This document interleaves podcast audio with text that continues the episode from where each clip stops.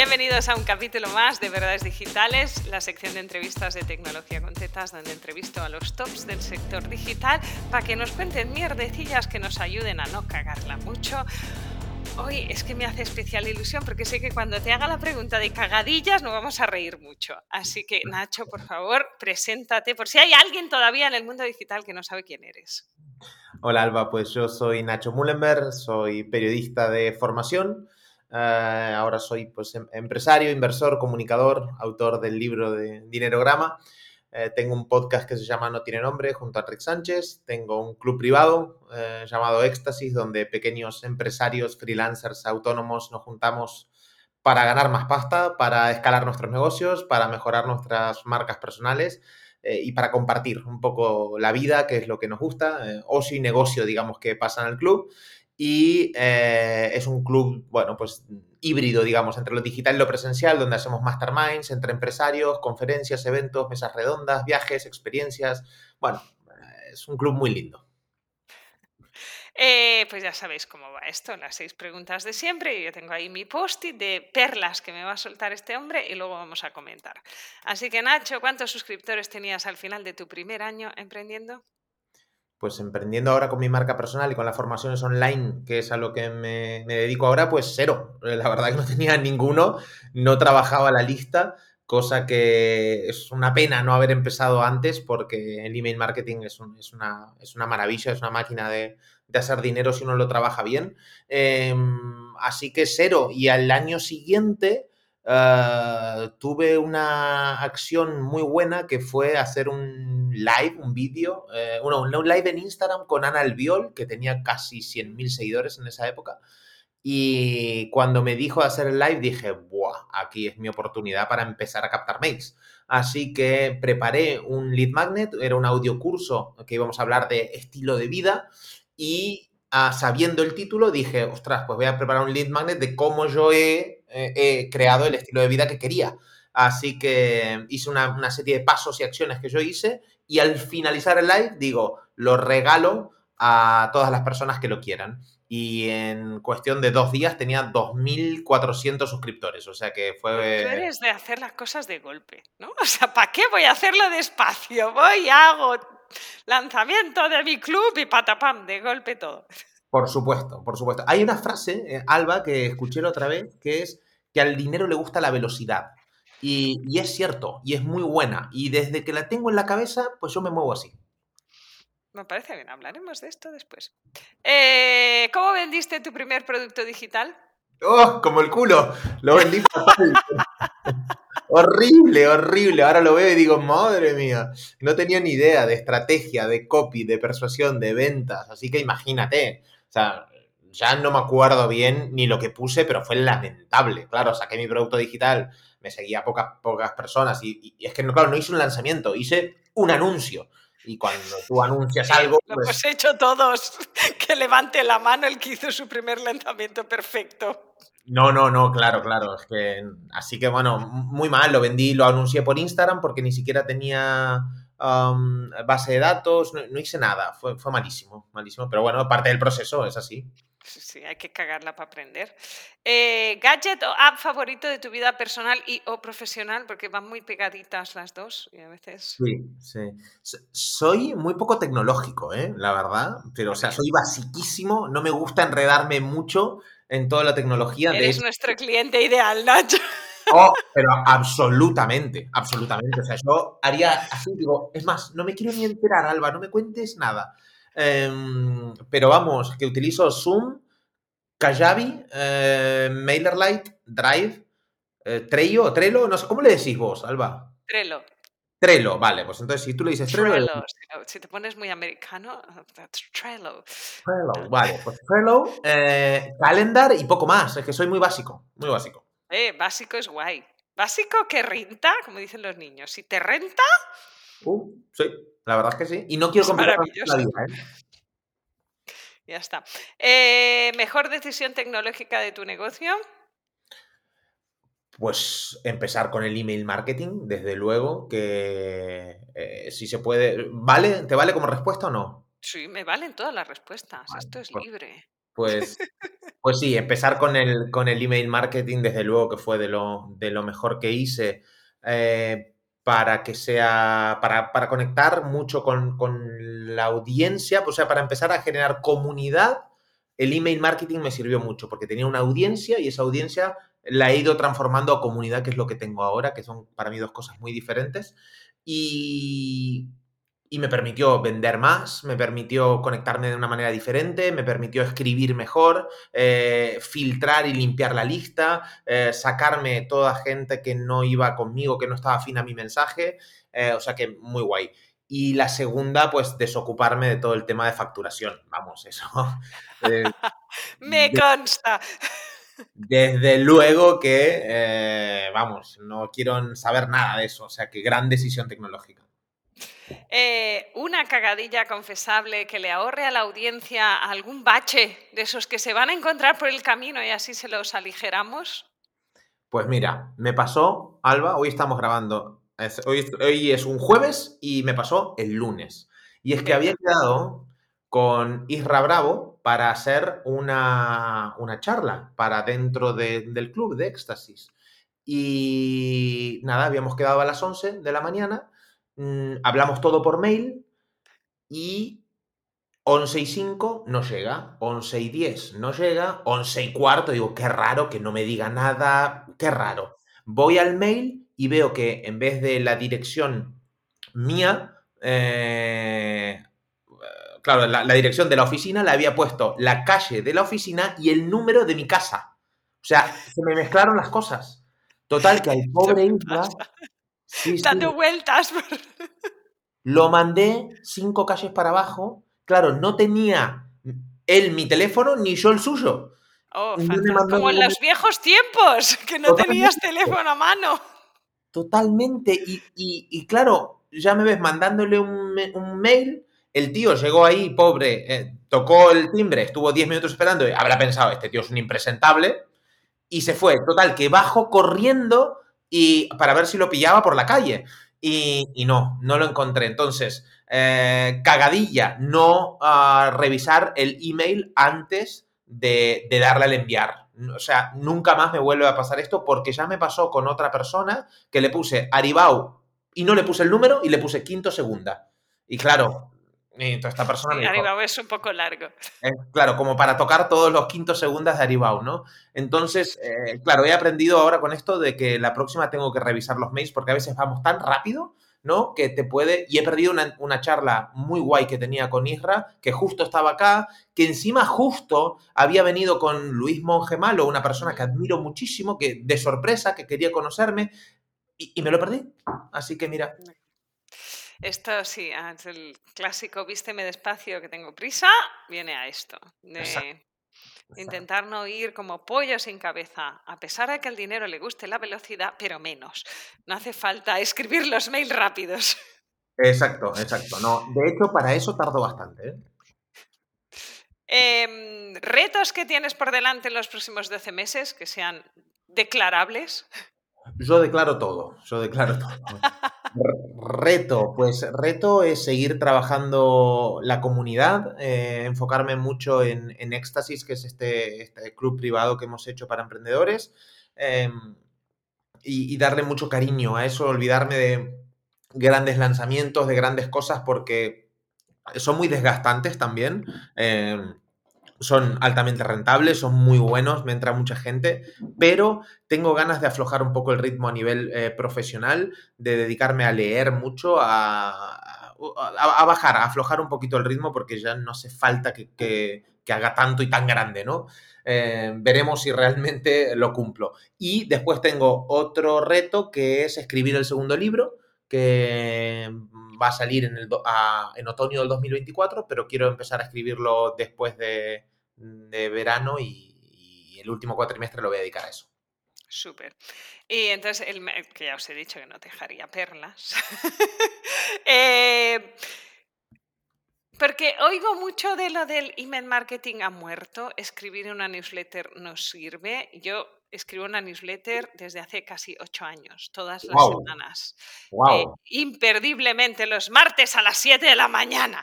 Eh, y entonces yo sé que funciona, pero en, en, estos ocho años me he encontrado como muchas vaivenes, ¿no? De, no, no, esto hay que, ahora lo que se mueve es redes sociales, ahora esto de lista. No, y me ha interesado mucho que ha dicho, es que mi gran error fue no tener lista. Tener lista y escribir todos los días o escribir a la semana, escribir cuando te nace. Opina, porfa. Ah, a ver, yo opino lo que, lo que donde yo me siento cómodo. O sea, hay una realidad y es que tener lista es indispensable para cualquier eh, autónomo, freelancer, incluso te diría negocio. O sea, negocio me da igual de lo, que venda, pero que tenga lista es la, mejor recomendación que le podemos hacer. Eh, después, frecuencia. Pues yo la verdad, Alba, escribo cuando me sale de los un poco cojones. Puedes decir palabrotas. Vale, para adultos solo. Escribo cuando me sale de los huevos, esa es una realidad, excepto cuando estratégicamente estoy en un lanzamiento, entonces sé perfectamente qué teclas tocar, cuántos mails mandar, cuándo, dónde, cómo, todo. Eso lo tengo bien estudiado. Ahora bien, escribo cuando me salen los cojones, pero como mínimo una vez a la semana. Como mínimo, mínimo, mínimo. Por eso te iba a decir ¿eh? que a veces le dices a la gente cuando te dé la gana y a la gente le da la gana una vez al trimestre. Yo le digo, para esto no mandes nada. Exactamente, eso no sirve de absolutamente nada. Como mínimo, para mí la frecuencia es uno mensual, como tú bien haces. Ahora bien, si yo quiero escribir, me nace escribir uno un sábado a la noche mientras estoy en un bar tomándome un gin tonic, lo hago también. De hecho, me, ha pasado muchas veces. Eh, entonces, es una forma no sé, como terapia muchas veces, eh, pero hay mucha estrategia dentro, obviamente, del email. Hay que estar en la mente de las personas y mandar uno a, la, semana es lo mínimo. Súper. Em, has dicho al dinero le gusta la velocidad, pero luego era la versión lanzamiento de golpe versus convencimiento de fondo.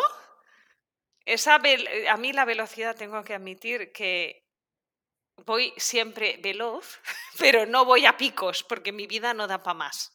Entonces es como mantengo esa velocidad e igual tendría que apretar el acelerador de vez en cuando. ¿Desgaste versus mantenimiento?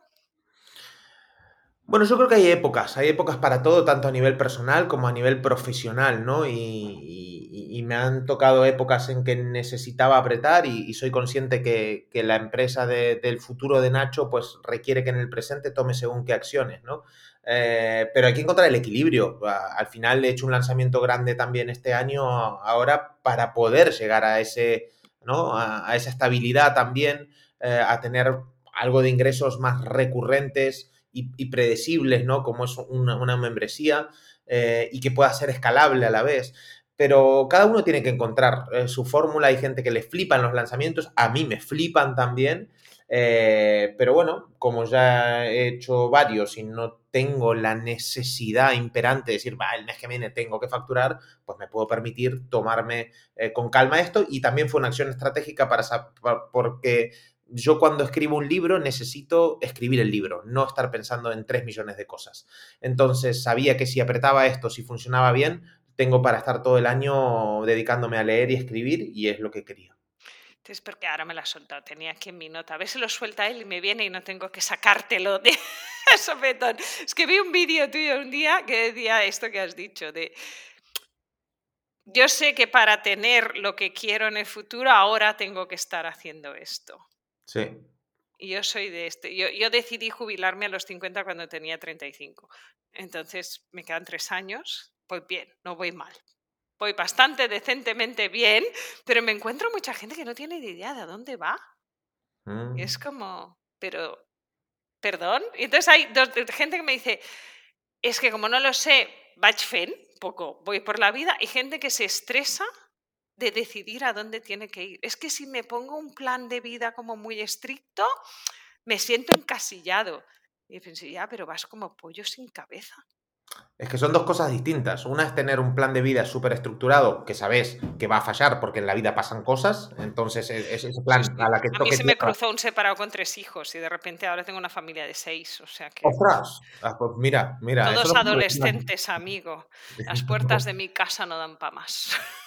Claro, normal. No, es que eh, uno tiene que saber hacia dónde va, porque en función de tener su brújula calibrada, ¿no? Su GPS activado, pues toma decisiones que los lleven al punto al que quiere ir. O sea, es sentido común. Las empresas, muchas hacen ¿no? planes de negocio, eh, pues no, porque nosotros no hacemos planes de vida. Yo lo tengo clarísimo. O sea, al contrario, desde que cuanto más perdido estaba y, y Batch como decías, pues, oh, coño, peor estaba. Es que, no, claro, porque hay veces que estoy bien, hay veces que no me gusta, hay veces que pruebo, pero voy dando vueltas.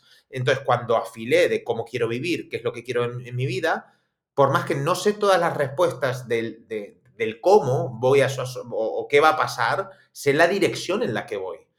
Y, a eso te hace tomar decisiones más coherentes con lo, quién eres y con lo que quieres en la vida. Para mí es, es, básico, sentido común. Y el que diga, no, es que yo voy haciendo y tal, mm, pues probablemente no le esté pasando bien a esa persona. ¿Planes a 10 años, a 5? ¿Tú cuándo los haces? Eh, a 20, no sé, a 30. Es que a la, vez es, es, como quiero vivir siempre en el futuro sin poner un, ¿no? una, una, cifra de 5 o 10 años. Y al final es en el futuro como quiero vivir, es como, pues como estoy viviendo ahora, realmente, ¿no? Tratar libre, entre comillas, o antes hacía una oda a la libertad, luego me he dado cuenta que es mentira, que no somos muy, muy libres, pero sí libre en el trabajo, libre económicamente. Eso sí que es algo que para mí es muy importante. Que alguien no me, no me diga, ay, tienes vacaciones del 1 de agosto al 25. Ah, no. Vas a cobrar tanto. Mi eh. definición de jubilarme es jubilarme de la obligación de trabajar.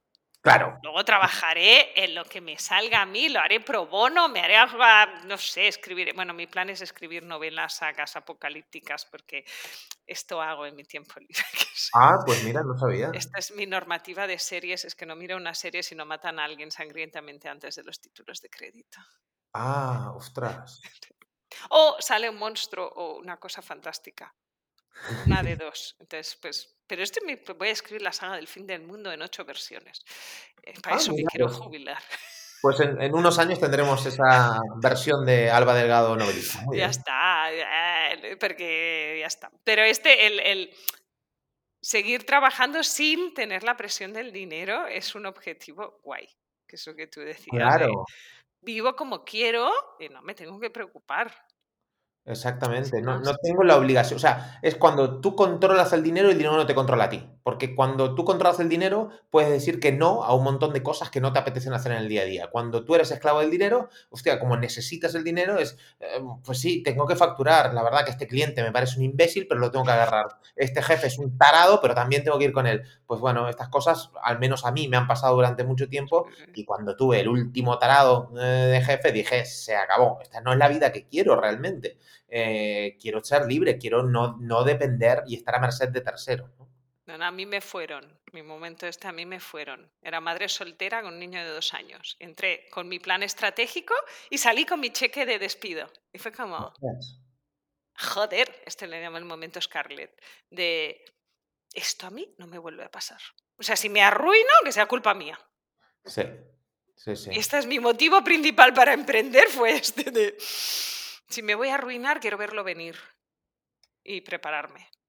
Sí, sí, sí, totalmente, totalmente. Es la falacia, ¿no? De, ay, no, un trabajo estable y seguro, no es mentira. O sea, si es que al final tú tienes un trabajo fijo, pero porque hay una persona por encima que está emprendiendo. Que decide, eso.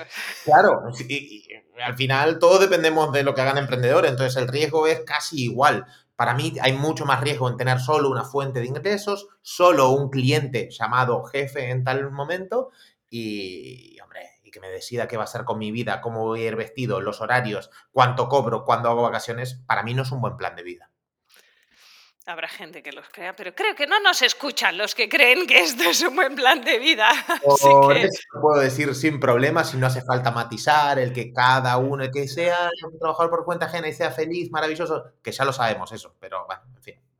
No, estamos aquí para emprender y disfrutar.